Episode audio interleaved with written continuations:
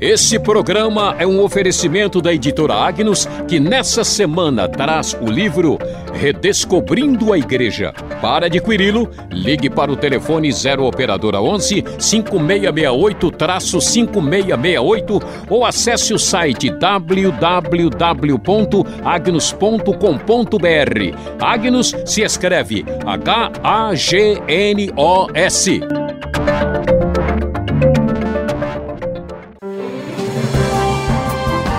Olá, ouvinte, bem-vindo ao Conversando com Luiz Saião.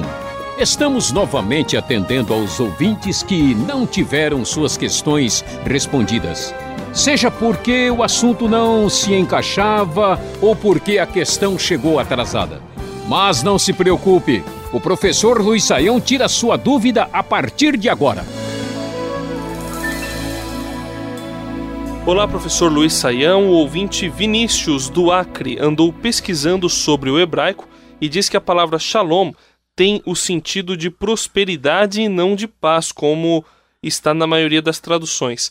Isso significa que textos como Jeremias 29:11 mostram que Deus quer que seu povo seja rico? Olha só que coisa boa! O pessoal que está nos ouvindo aqui já está inclusive consultando o hebraico. Parabéns aí ao Vinícius pelo seu interesse, né? E que todo mundo sempre tem esse zelo de procurar o sentido das palavras no original. Mas vamos lá. A, a palavra shalom é uma palavra de significado muito amplo em hebraico. Né? A ideia assim básica de shalom, na verdade, tem a ver com o sentido de algo completo, né? de uma totalidade uh, de bênção, especialmente bênção da parte de Deus.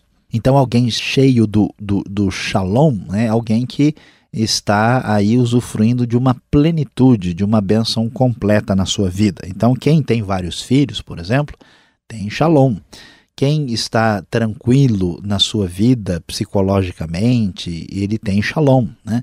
A pessoa que está bastante segura, não tem receio de ser atingida pelo inimigo, ela tem shalom. A pessoa que tem muitas bênçãos materiais também tem shalom. O Vinícius tem razão que a palavra shalom tem o sentido de prosperidade, mas veja bem, não significa é, específica ou exclusivamente a prosperidade. A palavra shalom pode significar prosperidade e em versões contemporâneas, por exemplo, a palavra às vezes é traduzida corretamente por paz e às vezes corretamente por prosperidade, né? E às vezes traduzida corretamente por segurança.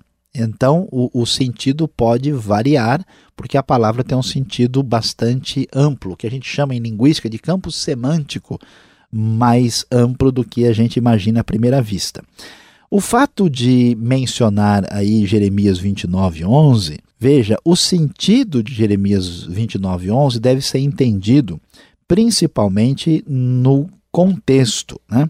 O que, que acontece lá em Jeremias? Né? O assunto é se é verdade ou não que o povo de Judá vai para o cativeiro e vai ser conquistado pelos babilônios. No versículo 8, né, a palavra de Jeremias vai dizer que eles não deveriam ser enganados pelos profetas falsos e os adivinhos que estavam profetizando aquilo que não era verdade.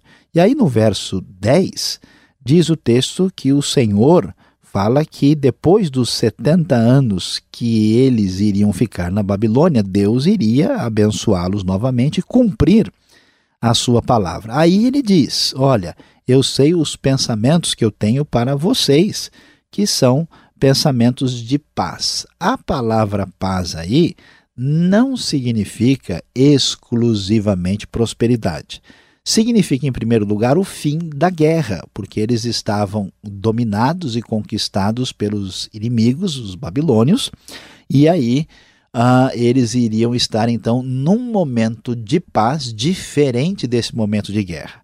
E claro que essa paz futura envolve também bênçãos de todo tipo, incluindo prosperidade. Nesse caso, é, é, verdade que a palavra pode incluir isso, mas não significa exclusivamente isso. Agora é bom ter bastante claro na mente que não significa é que qualquer texto onde a palavra shalom tenha o significado de prosperidade, que necessariamente isso é diretamente transferível para qualquer pessoa que lê o texto. É isso, o problema não é nem linguístico e nem de compreensão ah, do que está escrito. Às vezes o problema é de aplicação do texto que envolve um conhecimento de interpretação da Bíblia.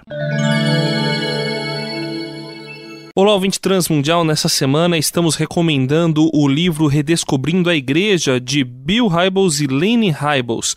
Bill Hybels é pastor da igreja Willow Creek, uma das comunidades cristãs mais influentes dos Estados Unidos. O livro apresenta a história real dessa, que é considerada um bom exemplo de igreja contemporânea e encoraja igrejas e indivíduos no desenvolvimento prático de um ministério relevante à sociedade local. Essa obra você encontra disponível nas melhores livrarias e é mais uma publicação da editora Agnus. Parece que o Novo Testamento é bem diferente do Antigo quando o assunto é riqueza. Em Mateus 19, 24 está escrito que é mais fácil passar um camelo pelo fundo de uma agulha do que um rico entrar no reino de Deus. Em outros textos, Jesus também defende os pobres. Isso significa que cristão bom é cristão pobre, professor? Olha só, olha só, né? Diretamente da teologia da prosperidade para a teologia da falta de eh, elementos financeiros. Como é que a gente deve entender essa situação? Por que é que Jesus, em muitos textos, critica aparentemente a riqueza? E principalmente no Evangelho de Lucas nós vamos encontrar isso. Qual é o problema? Veja, como nós dissemos, o, a Bíblia, de modo geral, não tem uma crítica à riqueza em si, porque a riqueza é simplesmente decorrente daquilo que Deus criou nesse mundo. Então não há um mal na matéria, não há mal no ouro, não existe uma irradiação perversa na prata que contamina a pessoa, não é essa a ideia. O problema da riqueza não está na riqueza, mas está no ser humano. Por quê? Porque o problema é que é mais fácil o ser humano cair na ilusão de que ele depende de si mesmo, acreditar na sua autonomia quando ele tem muitos recursos à sua disposição. Então, a, a crítica aos ricos, na verdade, está bem clara, estabelecida no texto, é aqueles que confiam em si mesmos e confiam nas riquezas. Por isso, 1 Timóteo capítulo 6, por exemplo, vai ter uma crítica interessante que todo mundo deve ouvir, que aqueles que querem ficar ricos caem em muitas tentações loucas e nocivas que destroem as pessoas. Então veja que o problema não é ser rico, o problema é querer é desejar, é sonhar, é babar pela riqueza. Porque quando uma pessoa é dominada por esse sentimento, ela de fato cai na ilusão que se ela tiver recursos, todos os seus problemas estão resolvidos. Ela não precisa depender de Deus. A riqueza representa a sua divindade. Por isso que o Novo Testamento vai falar que a gente não pode servir a Deus e a Mamon. Agora, quando uma pessoa tem uma teologia correta das riquezas na cabeça, é diferente. Ela entende que todas as riquezas pertencem a Deus. Na verdade, nós não somos dono de nada. Nós não somos dono nem de nós mesmos, né? Você não pode nem se garantir, porque daqui a pouco você vai morrer. Portanto, ah, o que acontece? Como nós mesmos somos emprestados, nós somos alheios, quanto mais as coisas que estão debaixo do nosso controle. Portanto, como é que deve ser encarada a riqueza? Como uma oportunidade de administrar um bem que na verdade pertence a Deus. E nós vamos dar conta disso. Quando alguém tem o coração voltado para Deus, não é dependente da avareza ah, e do amor ao dinheiro. E essa pessoa percebe que esses recursos foram colocados na sua mão como uma responsabilidade de mordomo administrativa para honrar o Rei dos Reis, tomara que um monte de riquezas pare na mão dessa pessoa porque ele vai utilizar isso devidamente. Então, quando a gente entende isso, a gente vai ver que a Bíblia não tem nenhuma teologia de defesa nem da riqueza, nem da pobreza. Ela tem uma teologia que defende a glória de Deus. Além disso, para encerrar essa questão, é importante ressaltar que a gente tem que ter a maturidade que Paulo disse. Ele diz: aprendi a viver contente em toda e qualquer situação. A gente precisa estar tranquilo quando a gente tem fartura, que é bênção de Deus, aproveite para beneficiar a vida de tantas pessoas que estão a, ao seu lado e também quando além da fartura, quando como se diz, quando está fartando também, né? Usando a linguagem do interior aí, quando você tem falta, saiba que Deus está no controle, que isso tem é uma oportunidade para você crescer na sua vida em algumas áreas que Deus quer te ensinar uh, e onde você deve aprender uh, adequadamente o que Deus tem a mostrar. Então, não se iluda com a riqueza e nem fique revoltado com os momentos difíceis. Deus permanece no controle e sabe muito bem o que faz.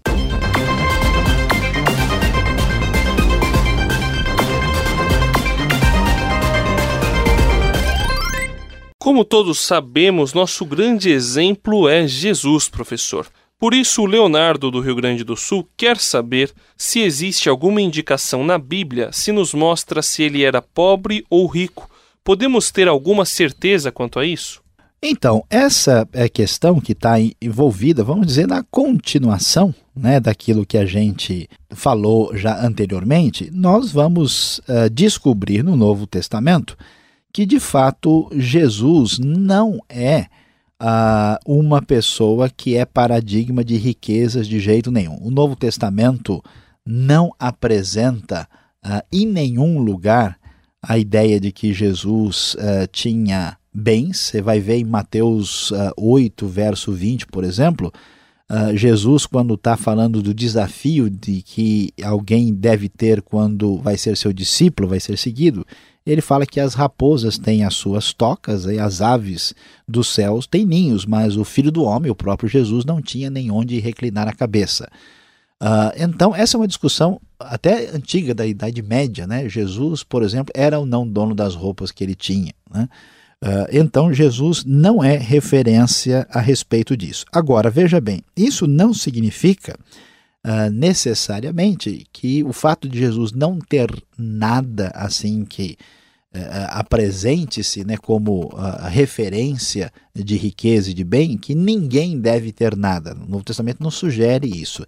Simplesmente mostra que Jesus é um paradigma de uma vida desprendida. Olha, eu conheço gente que não tem nada, que é pobre, que vive em dificuldade, mas a pessoa ela está mordida pela mosca da ilusão do dinheiro. Ela acredita, ela sonha, ela pensa, ela dorme é, com esse negócio na cabeça. E isso é que mata a pessoa. Então, uh, você tem que ter um coração desprovido de ganância e avareza, porque se você não fizer isso, isso vai destruir você. Jesus é um exemplo de alguém que dependia de Deus. E nós devemos seguir isso com ou sem muitos recursos disponíveis na nossa vida. Este foi o programa Conversando com Luiz Saião. Produção e apresentação André Castilho e Luiz Saião. Locução Beltrão. Realização Transmundial. Envie você também suas perguntas para conversando@transmundial.com.br ou escreva para a Caixa Postal 18.113, CEP 04626-970 São Paulo, capital. E até o próximo programa.